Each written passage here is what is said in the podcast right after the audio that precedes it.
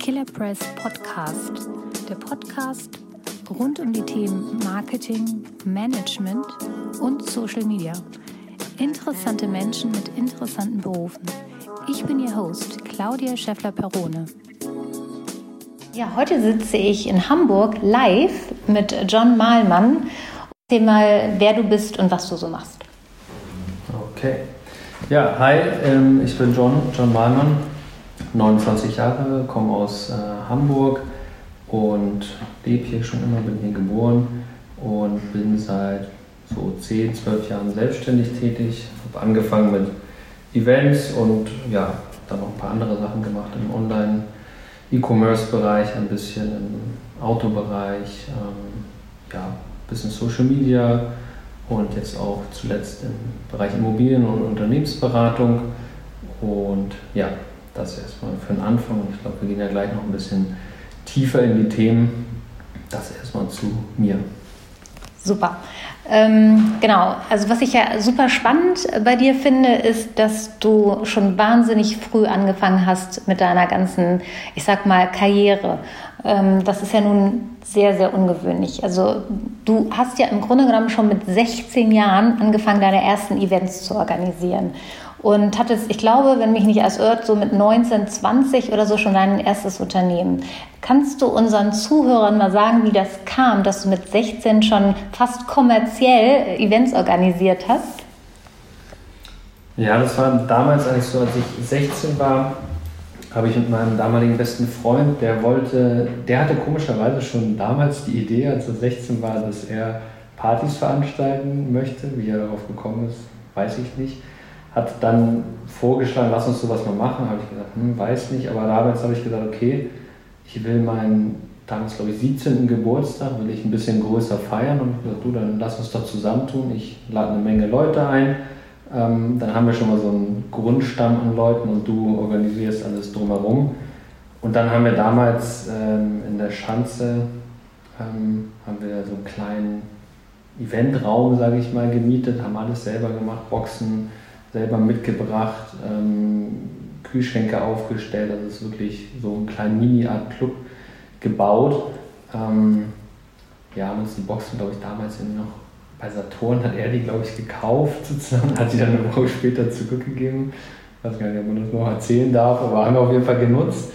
Und ähm, war super, haben damals, glaube ich, ich weiß es nicht, 2 Euro, 3 Euro Eintritt genommen oder so und ähm, ja, kamen meine ganzen Geburtstagsgäste und dann noch eine Menge andere. Und damals war es auch anders als, als heute vielleicht. Damals gab es auch in Hamburg wenig so sogenannte 16er-Clubs oder auch diese Möglichkeit mit, mit Begleitung ähm, unter 18 Jahren feiern zu gehen. Und dann haben die Leute das super angenommen und haben auch direkt nach der Party gesagt, ey, ihr müsst sowas unbedingt wieder machen und öfter.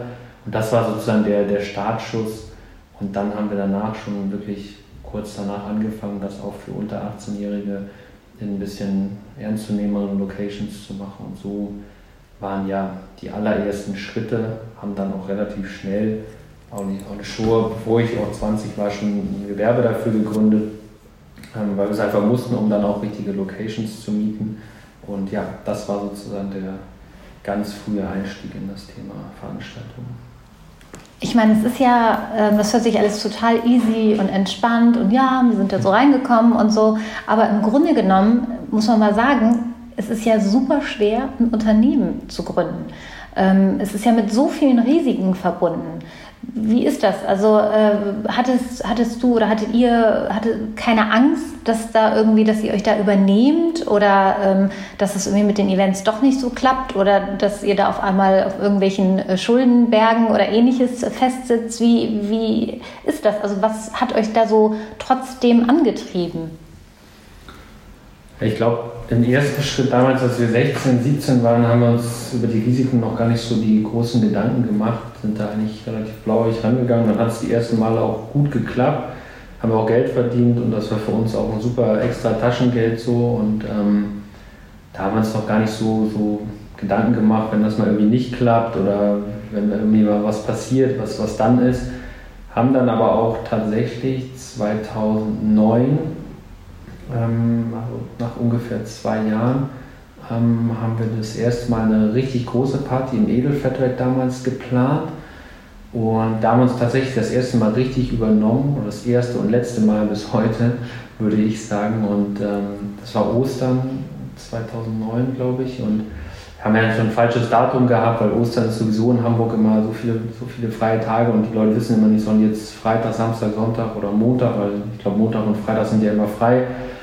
Da haben wir einfach einen schweren Tag erwischt ähm, und hatten hohe Kosten, weil es eine riesen Location ist und das ja, war echt so ein ähm, Schlag ins Gesicht für uns und waren danach auch sehr demotiviert. Ähm, wollten eigentlich gar nichts mehr weitermachen, so klar, wie es so ist, mit 18, 19 ist man dann nach dem ersten Rückschlag schon platt eigentlich. Und ähm, dann kam tatsächlich 2010, also ein paar Monate später oder ein halbes Jahr später, kam der Besitzer vom, vom Privileg damals, heutige Insel, ähm, kam auf uns zu, Daniel von Kleef heißt der, und hat einfach gesagt, hey Jungs, habt ihr, habt ihr nicht Bock, mal was bei uns zu machen? Und sind wir so ins Gespräch gekommen und dann haben wir da Januar 2010 unsere erste Cisco Wilder Party gestartet. Und ab dann, das hatte ich auch schon mal im Vorgespräch gesagt, ab dann würde oder ab dann sage ich immer, haben wir es professionell gemacht, weil dann haben wir uns wirklich breit aufgestellt und haben gesagt, okay, jetzt, jetzt nehmen wir es wirklich richtig ernst, gucken uns voll die Risiken an, waren dann natürlich auch wieder zwei Jahre älter und da ging es dann professionell los und seitdem machen wir es ja auch ähm, regelmäßig und so war der Start. Januar 2010 war das. Ich glaube 15. Januar. Ich glaube, es ist, immer noch das Datum, was ich im Kopf habe. Ja, super spannend. Ähm, ich meine, gut, also du hast ja die Veranstaltung machst du ja heute nach wie vor. Das ist aber nur ein kleiner Teil. Also du hast ja dann äh, relativ früh auch schon angefangen, ähm, Veranstaltungen zu organisieren, Online-Shops, ähm, ja, Partys. Dann ein Online-Magazin für Autos. Also es sind ja sehr viele Sachen sozusagen in deinem jungen Leben äh, als Geschäftsführer diverser Firmen äh, dann immer so nach und nach dazugekommen. Erzähl doch mal, wie kommt man denn sozusagen, wenn man jetzt anfängt, ähm, so Partys zu organisieren, dann irgendwie nochmal einen Online-Shop zu gründen oder ähm, auf einmal ein Online-Magazin für Autos äh, sich zu überlegen? Also ich hatte schon immer Interesse, auch links und rechts eine Menge zu machen. Ich habe ja auch direkt nach der Schule BWL studiert und wollte sowieso nie immer nur Partys machen, in Anführungszeichen, weil es hat mir immer Spaß gemacht, bringt es mir bis heute auch noch äh, ganz viel Spaß, aber habe früh gemerkt, das ist, nicht, das ist nicht alles, was ich machen will und ich will es vor allem nicht für immer machen oder nur für immer das und habe mich dann früh auch immer links und rechts umgeschaut und durch die Partys natürlich ähm, auch eine Menge interessante Menschen kennengelernt. Ich sage immer, Partys ist mit der beste Ort zum Connecten, wenn man es richtig macht, so, weil auf Partys hast du einfach ein mega breites Spektrum an Leuten. So, ne, wenn du auf sonstige Network-Veranstaltungen oder das sind immer, immer sehr viele die gleichen Leute, so aus einer Branche oder aus einer Gesellschaftsschicht. Und auf Party mischt sich das sehr und wenn man selber als Veranstalter auftritt, kommt man natürlich noch mal besser an die Leute ran. Dadurch sind dann viele neue interessante ähm, Kontakte entstanden, so wie die E-Commerce-Bereiche, ähm, wo wir erst im Fashion-Bereich was gemacht haben, später nochmal so ein bisschen im Elektronikbereich mit diesen Hoverboards. Auch, das war allerdings ein ganz alten Schulfreund von mir. Ähm, ja, und das Online-Magazin genauso habe ich mit, mit zwei Freunden, mit einem Freund gegründet eigentlich. Ähm, den ich eigentlich ja auch durch die Partys kenne, aber auch schon sehr lange. Und der meinte irgendwann, ey, ich habe hier eine geile Domain mit Auto und Test, so, ähm, die passt und hast du nicht Lust, da irgendwie mitzumachen, du interessierst dich auch für Autos. Und dann haben wir schnell äh, da eigentlich auch gestartet, haben dann ja, viele coole Autos konnten wir fahren, haben darüber Berichte, Videos gemacht, ähm, viel Social Media, aber noch viel vor dem richtigen Social Media Boom, weil wir auch ein Online-Magazin hatten, was vielleicht heute gar nicht mehr so angesagt und cool ist, also eine richtige Webseite mit Artikeln, mit Fotos. Heute läuft eine Menge einfach über YouTube, Instagram, Facebook. Ähm, ja, aber so, so kam das immer nach und nach und das mache ich eigentlich bis heute noch, dass ich immer links und rechts die Augen offen halte, was kann man noch Neues machen, wo kann man Leute miteinander verbinden und vielleicht ist da auch das eine oder andere Interessante für mich dann bei. Das finde ich wichtig und gut und dafür ist Party eigentlich die oder Veranstaltung die perfekte Plattform. Was würdest du denn sagen? Ähm, du hast ja jetzt diverse Unternehmen gegründet und diverse ähm, mit diversen Menschen und Teams auch zusammengearbeitet. Was würdest du sagen, gibt es irgendwie eine Philosophie, einen roten Faden, der sich äh, durch deine ganzen Unternehmen von früher bis heute durchzieht?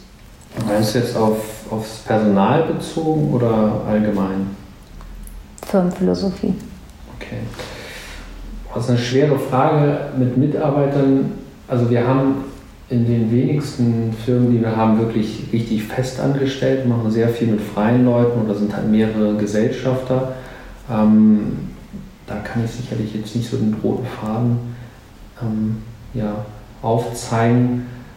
Was mir immer super wichtig ist, klar ganz transparent und ehrlich zu sein mit, mit seinen Partnern, mit ähm, seinen also Partnern in der Firma, aber auch mit Geschäftspartnern, mit denen man zusammenarbeitet immer transparent und ehrlich sein von Anfang an. Und das haben wir, glaube ich, gemacht. Mit allen, die wir machen, arbeiten wir seit Jahren zusammen. Die wissen, man kann sich auf uns verlassen. Wir versprechen nicht irgendwelche Sachen, die wir nicht halten können. Klar gehört da auch immer eine, eine gute Kontaktpflege zu. Mit, mit vielen Leuten bin ich auch, ja, würde ich sagen, sogar, sogar befreundet, auch mit meinen Partnern. Und dann auch immer wichtig, natürlich, ähm, auch innerhalb, wenn man jetzt eine Firma mit zwei, drei Partnern hat, da auch die Motivation, ähnlich wie bei Mitarbeitern, aber auch unter Partnern zusammen die Motivation hochhalten oder auch gucken, okay, ähm, wer übernimmt jetzt vielleicht mal ein bisschen mehr Aufgaben, auch die Verteilung immer wieder hinterfragen, auch die prozentuale Verteilung an der Firma, auch immer wichtig. Und ähm, ja, sonst roter Faden, nee, eigentlich immer ehrlich bleiben, immer gerade bleiben, immer man selbst bleiben, das sind so die Sachen, die mir am wichtigsten sind und ähm, ja, verlässlich sein. So, das ist, dass man wirklich auf das Wort von jemand zählen kann oder von mir in dem Fall. Das ist mir ganz wichtig und das hat sich auch immer ja, bewahrheitet. Ja, ich meine, das ist doch schon auf jeden Fall ein roter Faden. Ne? Also im Grunde genommen äh, ist ja die Authentizität, wenn man es mal so zusammenfasst, eines der wichtigsten Aspekte Ne? Dass du einfach so bist, äh, wie du bist und das letztendlich auch rüberbringst, sowohl deinen Kunden als auch deinen Partnern gegenüber. Ähm, du hast ja vorhin schon mal erwähnt, dass Social Media ja auch ein ganz wichtiger Bestandteil ist, logischerweise, ähm, der Internetwelt, Partywelt und überhaupt. Ähm, ich weiß ja, dass du nicht nur deine eigenen Social Media Kanäle letztendlich pflegst bzw. mitpflegst, aber dass du ja auch ähm, die von einem Unternehmen oder eben auch von unterschiedlichen Unternehmen mit betreust. Ähm, was würdest du denn sagen heutzutage, ähm, wie wichtig ist Social Media für Unternehmen? Weil es gibt ja viele, die das noch nicht so wirklich ernst nehmen. Was, äh, wie siehst du das? Also wie du richtig sagst, bei uns selber natürlich super wichtig. Veranstaltungen ja, sind zwar auch immer sehr persönlich und wir schreiben die Leute auch ganz persönlich an oder ich auch und lade sie persönlich ein, aber klar, ist eine professionelle äh, Social Media Seite einfach super wichtig. Hat sich ein bisschen oder nicht ein bisschen, hat sich sehr Richtung Instagram verlagert die letzten Jahre, die letzten Monate. Das ist ein fortwährender Trend. Ähm, aber für uns mega wichtig, Fotos, Videos, alles da zu dokumentieren. Ähm, das machen wir natürlich alles selber. Und wie du schon richtig sagst, ich mache das auch ähm, hin und wieder für, für andere Unternehmen, ganz speziell für, für die Designagentur Just Blue Design. Die gehört meinem Patenonkel und ähm, sozusagen eigentlich aus der Firma von meinem Vater damals entstanden. Der, die haben die übernommen, also mein Patenonkel und seine Partner. Und ähm, da habe ich immer mit ihm zusammengesessen und die hatten zwar schon Facebook, ähm, aber habe hab ich gemerkt, haben das gar nicht so richtig gepflegt und habe ich ihn gefragt, hey, warum, warum macht ihr das nicht mal richtig professionell? Und meinte, ja, weiß auch nicht. Und ich sage, ihr habt doch so coolen Content, eine Designagentur, die für ja, Nivea, Bayersdorfer, Becks, äh, Geroldsteiner, Apollinaris und so weiter und so für viele große Marken coole Designs macht, hat man eigentlich sehr viel Content. Habe ich gesagt, da muss man was draus machen und bevor du jetzt in einer Social Media Agentur, die du gar nicht kennst, kann ich das auch für dich machen und ähm, das mache ich auch äh, immer noch so. Der hat zwar auch in, in, seinem Team Leute, die das mitbetreuen, mit denen arbeite ich sehr gut zusammen, aber so kann man sich immer noch mal ein bisschen austauschen. Ich habe so ein bisschen diesen Blick von außen, also auch als Externer. Ähm, ja, das ist natürlich, ich würde sagen, in dem Bereich eh super wichtig und ich merke auch, das habe ich meinem Partneronkel auch gesagt oder auch in der Firma, auch für potenzielle ähm, Mitarbeiter, was bei denen immer ein Thema ist, super wichtig, weil die gucken sich gerne auch erstmal Social Media an, bevor sie auf die Webseite gehen. Gerade junge Leute, die fertig sind. Viele Leute, anstatt zu googeln, gucken auch mittlerweile bei Instagram nach, nach Veranstaltungen, aber nach ähm, Restaurants, nach Klamottenlabels, etc. Von daher, ja, wichtiger denn je, würde ich sagen. Aber vor allen Dingen Instagram, das habe ich dann halt auch irgendwie vor, ja, wann haben wir damit angefangen? Bei, bei der Just Blue Design Agentur vor zwei Jahren oder zweieinhalb Jahren habe ich dann natürlich auch gesagt, wir müssen jetzt sofort auch Instagram machen, weil dahin wird es sich äh, verlagern und ja, das ähm, würde ich sagen zu Social Media, also super wichtig. Vielleicht auch nicht für jede Firma, aber für eine Designagentur und alles, was mit Partys zu tun hat, natürlich immens wichtig und auch, was ich anfangs meinte mit dem Online-Magazin, da haben wir auch geguckt, dass wir das auch Richtung YouTube und Instagram immer mehr verlagern, also weniger Texte schreiben, weniger äh, wirklich genaue Tests über die Autos, sondern eher coole Bilder, coole Videos, weil dieses schnelle Konsumieren von Content wird auch immer angesagt. Und ja.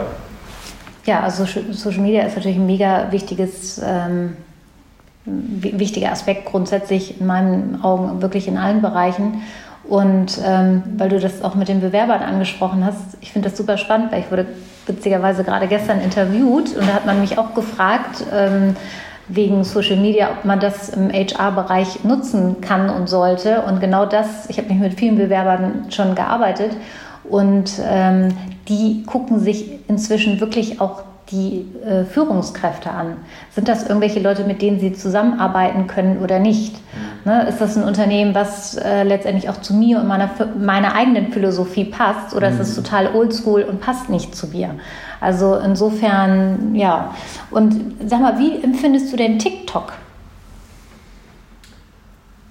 Ja, also anfangs habe ich TikTok nicht so richtig verstanden, habe mich damit gar nicht beschäftigt. Und ich glaube, so wie ganz viele jetzt in der Corona-Phase war so viel Zeit und ich habe das Gefühl gehabt, dass mein halber Freundeskreis sich auf einmal bei TikTok angemeldet hat. Ich kannte das, äh, die Plattform schon, schon vorher natürlich, aber für mich war es immer so eher für ganz junge Teenager oder noch jünger. Ähm, ja, und dann in der Corona-Zeit oder Phase habe ich mir das dann auch runtergeladen, weil ich einfach Zeit hatte, auch ein bisschen durch, durchgestöbert. Ähm, ja, finde es ganz cool, ist für mich aber keine Alternative für Instagram und ähm, ganz witzig, also sind immense Zugriffszahlen, also man lädt ein Video hoch und hat kaum Follower und kriegt trotzdem 4, 5, 6, 700 Aufrufe.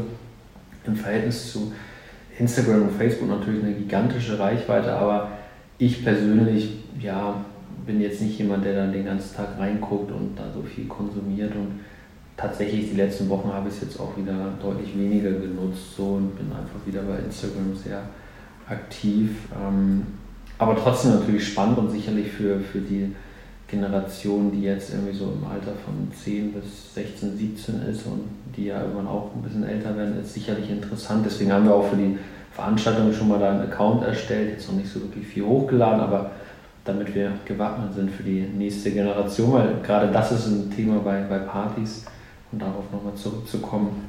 Super wichtig, auch aus meiner Erfahrung der letzten 10, 12 Jahre, dass man eigentlich fortwährend den Generationswechsel mitmachen muss. Ne? Wir haben auch eine, eine Mittwochsparty, ähm, die wir zehn Jahre gemacht haben, jetzt auch weitermachen wollen nach Corona.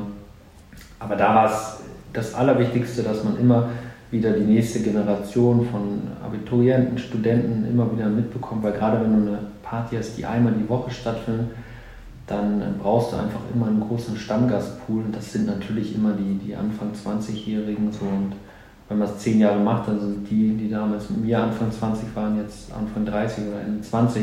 Und die kommen dann nicht mehr jede Woche, die kommen vielleicht noch einmal im Monat. Ähm, und die sagen auch nicht, das ist irgendwie schlecht geworden oder so, sondern die sagen einfach, ich, ich schaffe es zeitlich nicht mehr und deswegen braucht man immer wieder diesen Nachschub an jungen Leuten, die wirklich sagen, ich komme ich komm jede Woche und ich gehe auch dreimal die Woche feiern. So würde ich sagen, das ist ganz wichtig. Also ich finde das ein super Thema, was du gerade angesprochen hast, dass du einfach auch vorausschauend äh, die nächsten Generationen betrachtest. Ich glaube, dass das ein Aspekt ist, den viele Unternehmen tatsächlich auch bedenken sollten, was momentan wenig gemacht wird. Das stellt man ja manchmal auch bei Zeitungen oder Zeitschriften fest, dass die einfach immer älter werden, die Generation auch älter und irgendwann ähm, war es das dann mit den Zeitungen, weil die die dann nicht mehr kaufen. Mhm. Ne? Und das Gleiche ist ja im Grunde genommen auch mit Unternehmen, dass man eben auch wirklich auch schon die neuen Generationen so ein bisschen an ähm, züchtet sozusagen, dass man da schon diese Sensibilisierung schafft für das eigene Produkt.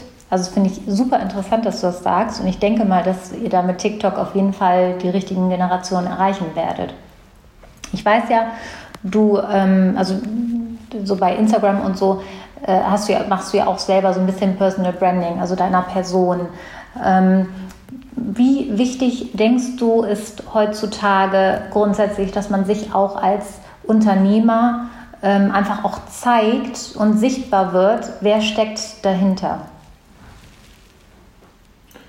Glaube, kommt immer ganz drauf an, in was für einer Branche man, man arbeitet. Ähm, bei uns natürlich wichtig, weil gerade die Veranstaltungen sehr personenbezogen sind. Man tritt als Gastgeber auf, ähnlich wie vielleicht ein Restaurantbesitzer oder ähm, ja, einfach als Gastgeber ist es wichtig, dass die Leute wissen, okay, welcher Mensch steckt dahinter, die freuen sich, wenn man mit denen spricht, begrüßt, wenn man sie kennt, Reservierungen macht, das gehört ja alles dazu als Aufgabe und das mache ich auch sehr gerne. Und da gehört es natürlich auch zu, dass man ein Stück weit auch aus seinem Privatleben was zeigt, was ich auch gerne mache, weil ich habe ja nichts zu verheimlichen oder so. Mir bringt das auch Spaß und so kommt man auch immer mit neuen Leuten in Kontakt, in Interaktion, neue Ideen. Ähm, genauso können Freunde, Familie, Verwandte können ja auch ähm, dem allen das äh, dann verfolgen. Und deswegen ist es für mich sehr wichtig, aber ist auch nicht jedermanns Sache. So, mein Bruder zum Beispiel, der eigentlich perfekte Voraussetzungen dafür hatte von seinem Alter und auch von dem, was er so macht, auch spannenden Alltag. Ähm, cooler Typ, ähm, macht das irgendwie wenig, aber man kann es auch niemand aufzwingen. Gerade Thema Stories, ähm, da muss man einfach Bock drauf haben, das immer wieder zu machen und immer die, das Handy in die Hand zu nehmen und das alles zu dokumentieren weil ich auch gerade merke, dass Leute wirklich so diesen vermeintlich langweiligen Alltag finden dann doch viele spannend und wollen da irgendwie so äh, mit partizipieren oder finden es interessant. Ähm, das finde ich immer wieder interessant, weil ich finde es tatsächlich bei einigen anderen Leuten auch ähm, interessant, aber kann mir eigentlich immer gar nicht vorstellen, dass Leute bei mir das interessant finden, aber es ist irgendwie dann doch so, wenn man sieht, okay, was kommt für Reaktionen drauf, das heißt, wenn man nicht immer nur Highlights, immer nur Urlaub, immer nur Essen gehen oder immer, wenn man sich was Schönes gekauft hat oder eine coole Veranstaltung, sondern auch ganz normales Daily Life ähm, ist auch sehr interessant und ist auch, was du vorhin gesagt hast, ist ja, bietet den Leuten auch ein authentisches Bild. Und das ist ganz wichtig. ist erstens mir persönlich wichtig, dass man immer authentisch rüberkommt. Ist manchmal gar nicht so einfach, weil einige Leute sicherlich auch falsch verstehen, die einen gar nicht kennen. Aber zumindest hat man so die Möglichkeit, je mehr man postet, dass man ein breites Bild von sich zeigt und das wird dann auch immer authentischer, würde ich sagen. Und ja, deswegen wichtig, aber nicht in jeder Branche. Verfolgst du eine Strategie in, in der Hinsicht, dass du jetzt irgendwie sagst, deine, deine persönlichen Kanäle, ähm, dass du die in einer bestimmten Art und Weise füllst oder machst du das einfach äh, just for fun? Also ich sag mal, was dir gerade in den Sinn kommt. Also eine richtige Strategie habe ich da nicht. Ich nehme mir jetzt nicht vor, dass ich irgendwie so und so viele Fotos posten muss oder Stories machen muss. Tatsächlich, so wie du es sagst, ähm, wenn ich irgendwie was Cooles sehe oder sage, hey, das könnte die Leute interessieren oder das sieht gerade gut aus oder ich auch die Zeit habe, auch aus dem Alltag mal was zu filmen oder zu posten, dann mache ich es aber sicherlich nicht so, wie es viele professionelle Influencer oder Blogger machen, die ja wirklich so viel, gerade auch Beiträge, so viel posten. Erstens habe ich nicht so viel Zeit, ich habe auch gar nicht so viel Content. Klar, wenn ich mal ein cooles Bild von mir habe oder von der Landschaft oder vom Urlaub, dann auf jeden Fall. Zudem natürlich auch mal ein bisschen, ich sag mal, Werbung, ähm, die wir für unsere Events machen oder für die anderen Projekte. Ähm, das ist ganz klar, das plane ich natürlich auch. Da sponsere ich dann teilweise auch die Beiträge und schaue schon, dass das alles professionell gut aussieht. da habe ich natürlich schon so im Kopf, wie oft ich das poste, weil ich will die Leute auch nicht nerven. Ich will jetzt nicht achtmal am Tag irgendwie einen Partyflyer oder ein Partyvideo posten. Ähm, das versuche ich schon so ein bisschen mit Bedacht zu machen. Ähm, ja, aber keine, keine festen Regeln für mich. Ich gucke mir ab und zu mal die Statistiken an und bekomme so ein kleines Gefühl, okay, was, was kommt jetzt wirklich gut an, wo ist viel Interaktion, viel Reichweite hinter, aber am Ende, damit es authentisch bleibt, muss man es auch immer noch irgendwie so machen, dass es aus dem Bauch rauskommt und man einfach Lust hat und selber, selber auch denkt, okay, das würde ich mir vielleicht selber auch angucken und das interessiert, würde mich auch als äh, Gucker interessieren.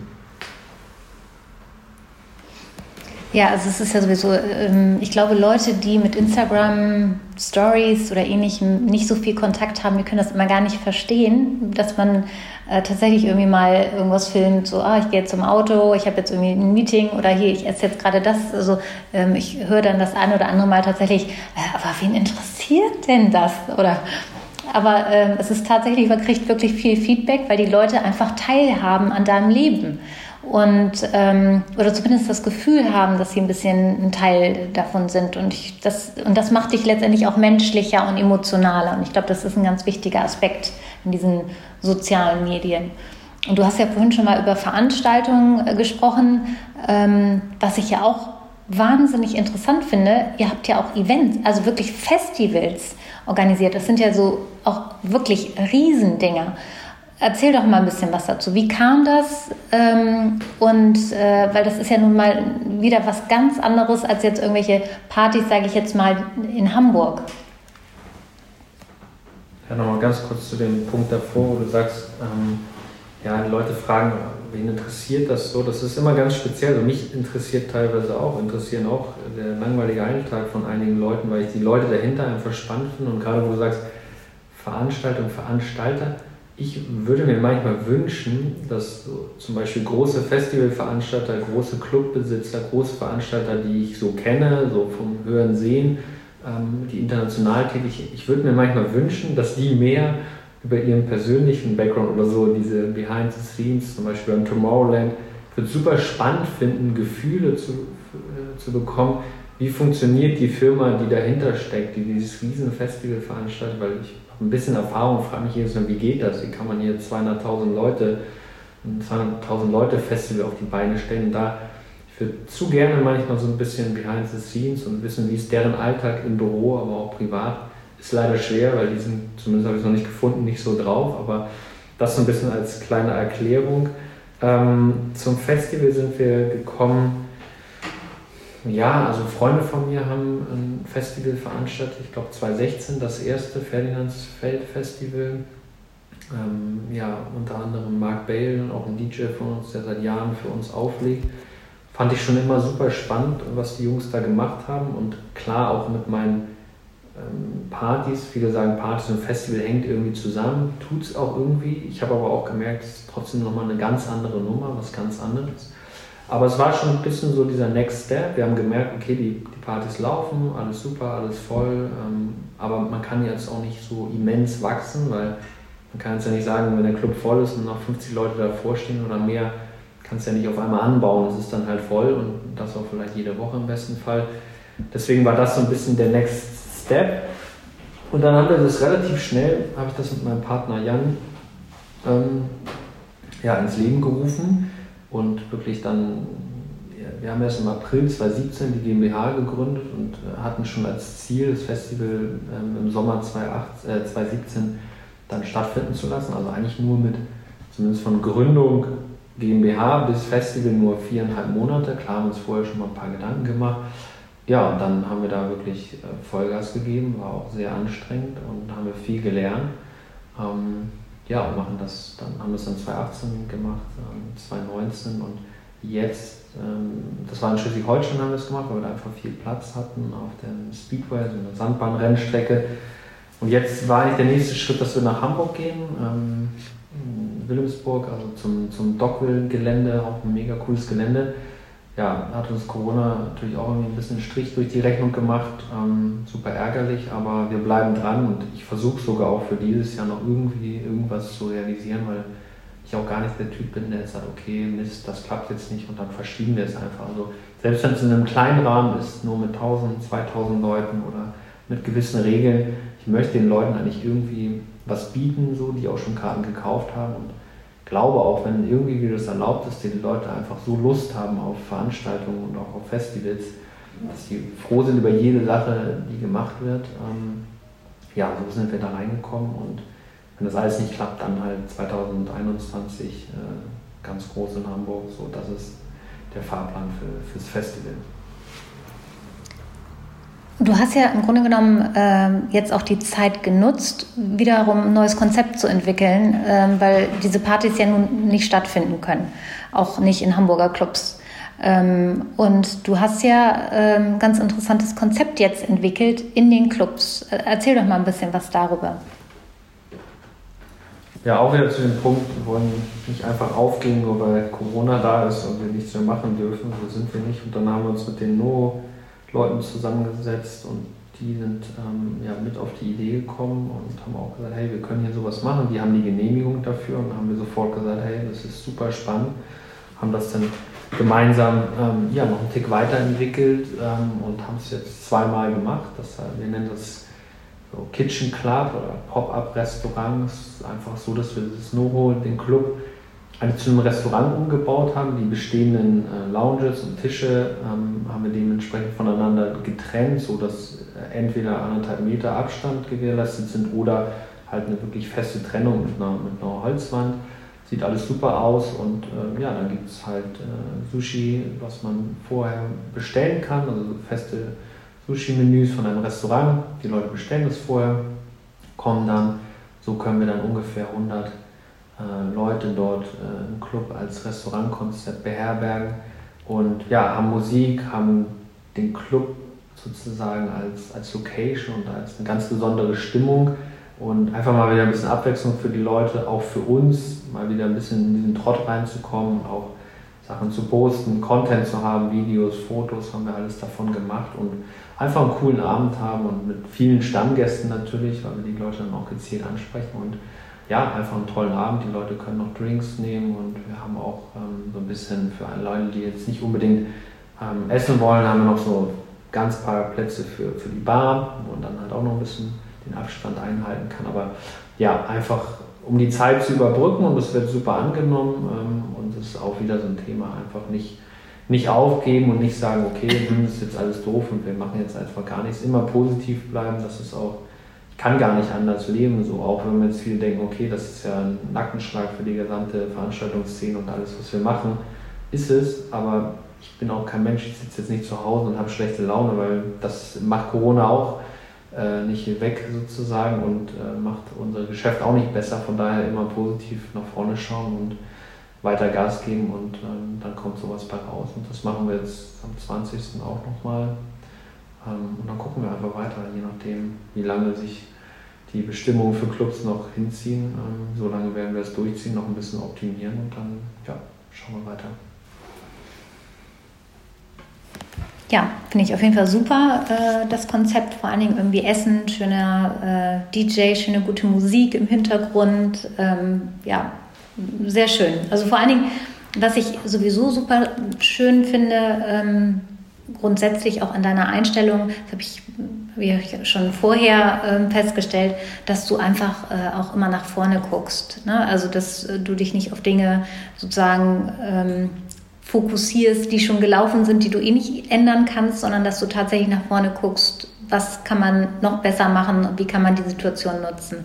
Ich finde, das ist so ein Ding, ähm, dass der eine oder andere einfach auch nochmal in sich gehen sollte und das sich sozusagen zunutze macht, ähm, welche sind meine Kapazitäten, was kann ich, was ist meine Expertise, wie kann ich jetzt weitermachen und nicht mich jetzt zurückziehen und traurig sein. Also das finde ich schon mal sehr, sehr gut.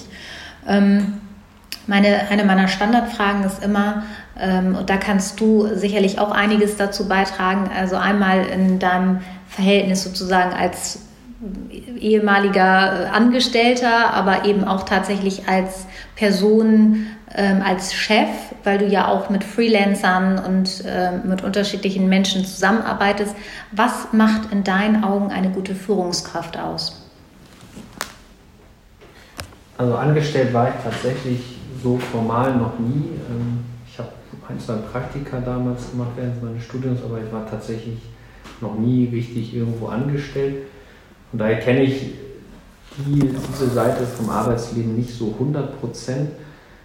Ähm, ich bin jetzt seit ein paar Monaten auch in der Unternehmensberatung tätig. Da bekomme ich das natürlich mit und da ist es auch ähm, ja, sehr spannend auch nochmal für mich zu sehen, wie es so als, als Angestellter dann doch am Ende ist. Ähm, also klar, dieses klassische 9 to 5, 6, 7, erstmal vom, vom Arbeitsablauf, Tagesablauf, ähm, aber auch klar in so einer Organisation mit Verantwortung, aber halt auch mit Reportings an die Vorgesetzten, an den Chef und das ist sehr spannend. Ich bin auch sehr dankbar, dass ich das nochmal erleben darf. Es hat mir trotzdem gezeigt, dass Selbstständigkeit genau das ist, was ich mag auch wenn ich in der Firma speziell in der Unternehmensberatung auch viel, ja, äh, viel frei arbeiten kann, viel für mich arbeiten kann. Trotzdem war das cool, das nochmal erfahren zu dürfen oder das auch aktuell erfahren zu dürfen und äh, werde das wahrscheinlich auch über die Corona-Krise hinaus machen. Dann bestimmt nicht fünf Tage die Woche, aber ähm, vielleicht zwei, drei Tage die Woche finde ich sehr spannend, interessant. Und ähnlich wie, wie am Anfang. Ich finde, Führung ähm, muss sehr transparent sein. Man muss für immer jeden irgendwie ein offenes Ohr haben und muss versuchen, auf die Bedürfnisse von den Leuten einzugehen, muss wirklich eine gute Menschenkenntnis haben und merken, okay, ähm, was brauchen die Leute jetzt? Wollen die auch mal ein bisschen privat, persönlich reden? Ähm, das finde ich auf jeden Fall sehr wichtig. Ähm, ja, Motivation super wichtig wie auch immer, ob ähm, mit, mit gut zureden, mit Anreizen, ob monetär oder andere Sachen. Aber ähm, was ich auch gemerkt habe, vor allem jetzt in den drei Monaten, ähm, was super wichtig für mich persönlich ist, ist eine Abwechslung im, im Arbeitsalltag oder auch in der Aufgabenstellung, ähm, dass man immer wieder neue Anreize setzen muss, dass die Mitarbeiter auch was lernen können. Ich habe jetzt schon eine Menge gelernt in der Unternehmensberatung, aber da kann man noch so viel mehr lernen. Und ich habe gemerkt, jede neue Aufgabe, die ich bekommen habe, egal wie schwer sie war oder egal wie man sich reinarbeitet, das hat mich immer noch zusätzlich motiviert, weil ich wusste, okay, ich kann hier was lernen und ich komme einen Schritt weiter. Und ähm, ich kann mir gar nicht vorstellen, ähm, ja, jahrelang immer nur die gleichen Aufgaben, egal wie cool sie sind, egal wie gut sie bezahlt sind, habe ich auch gemerkt. Ähm, das bringt am Ende nichts, wenn du dann immer nach Hause gehst und sagst, es war irgendwie langweilig oder blöd. Ähm, egal wie viel Geld du dann auch verdienst, das macht es am Ende auch nicht schön und am Ende sollte natürlich jeder versuchen, genau das zu machen, was er am liebsten mag und dann kommt der Erfolg oder ähm, die Zufriedenheit eigentlich von selbst. Und in jedem Bereich lässt sich eine Menge Geld verdienen. Wenn man irgendwo zu den Besten gehört, dann ist es egal. Klar gibt es Branchen, wo, wo es ein bisschen andere Einstiegsgehälter gibt und wo es ein bisschen einfacher ist, aber auch in der schwierigsten oder schlecht bezahltesten Branche, wenn du zu den Top 5 gehörst, dann, dann geht es dir auch äh, monetär sehr gut. Und ja, das ist so ein bisschen mein Learning auch aus, der, aus dem Angestellten-Dasein. Naja, ähm, du hast ja, ich sag mal, wenn du mit deinen, wenn du deine Festivals organisierst, dann arbeitest du ja auch mit un Mengen von äh, unterschiedlichen Freelancern zusammen, ob das jetzt irgendwelche Leute sind, die irgendwelche Bars äh, bestücken müssen, ob das, es muss ja auch alles koordiniert werden, dass die irgendwie auch wirklich alle zur gleichen Zeit kommen, ob da irgendwelche Bühnen aufgebaut werden und so weiter. Was ist denn so die Erfahrung in der Zusammenarbeit mit, mit externen Mitarbeitern? Da ist Respekt auch ein ganz großer Punkt, finde ich, weil in dem Bereich bei uns beim Festival gibt es natürlich auch viele Leute, so klar mit den Chefs bin ich in stetigen Austausch, ob nun Sicherheit, Gastro oder Bühnenbau, ganz klar, ähm, dass ich mit denen guten Kontakt habe und mit denen gut verstehe, ist äh, selbstverständlich. Aber ich habe gemerkt, so auch Respekt gegenüber den Leuten, die dann den Aufbau machen, die die wirklich harte Arbeit machen dort auch immer ein offenes Ohr zu haben oder sich auch bei denen, geht schon dabei los, sich bei denen ganz normal vorzustellen, Hallo zu sagen und die auch mit Respekt zu behandeln, ist ganz wichtig und kann einem selber nur weiterhelfen, weil dann, die wissen dann ja auch, die machen es zwar eigentlich für ihren Chef, ähm, aber ja auch für meinen äh, oder auch für mich und ähm, da sollen die auch bei mir ein gutes Gefühl haben und wenn ihr Chef gerade mal nicht da ist, dann ist auch wichtig, dass, dass sie auch zu mir kommen können oder mir Fragen stellen. Ich will ja eigentlich auch wissen, wer baut unsere Bühne auf, wer baut unsere Bars auf, wer sorgt für Sicherheit. Das kann man sicherlich bei so vielen Leuten, wie du es gesagt hast, die da am Tag für uns arbeiten. Ähm, das geht dann schnell mal schon in Richtung 100 Personen oder mehr. Das ist natürlich schwer, ähm, mit jedem Einzelnen dann zu reden und für jeden Einzelnen da zu sein. Aber das, das finde ich ganz wichtig im, im Kontakt mit Freelancern und am Ende ist es ja auch mal so, die meisten arbeiten dann auch noch ein zweites, drittes, viertes Mal für dich und dann ist es immer gut, wenn man sich mit denen gut versteht und die einen auch irgendwie so ein bisschen als Chef oder Ansprechperson sehen. Ähm, das sind zwar formal keine richtig Angestellten, aber ich sehe sie trotzdem so, auch die Leute, die für uns bei den Partys an der Kasse arbeiten, das ist ja auch eine riesen Vertrauensaufgabe oder Promotion für uns machen oder Welcome Drinks oder Sachen verteilen oder für äh, Partner, Sponsoren was organisieren. Super wichtig und ähm, deswegen sollte man die immer mit Respekt und auch mit auf gleicher Höhe sozusagen sehen. Ja, das finde ich auf jeden Fall schon mal sehr, sehr gut. Und ähm, wie ist denn das eigentlich, wenn du jetzt jungen Gründern oder überhaupt Startups, ich meine, du hast ja früh angefangen, hast dich ja sozusagen durch deine Erfahrungen, hast du dann immer, bist du ja letztendlich auch ein bisschen mutiger geworden in deinen Entscheidungen, ähm, hast auch das eine oder andere äh, halt auch falsch gemacht und daraus gelernt. Ähm, wenn du jetzt mal so ein bisschen Resümee ziehen würdest für junge oder für Startups, könntest du da den einen oder anderen Tipp mit auf den Weg geben? Du jetzt sagst, also wenn ich jetzt nochmal zurückgehen würde, ich glaube so und so und so. Ja, also großer Tipp ist eigentlich immer ähm, den Leuten, ich sage immer, macht einfach. Das ist ganz wichtig, weil ich habe bei ganz vielen das Gefühl, es bleibt zu sehr bei der Idee, ich sage immer, eine Idee ist eigentlich fast gar nichts wert, außer es ist jetzt die äh, One Million Dollar Idee.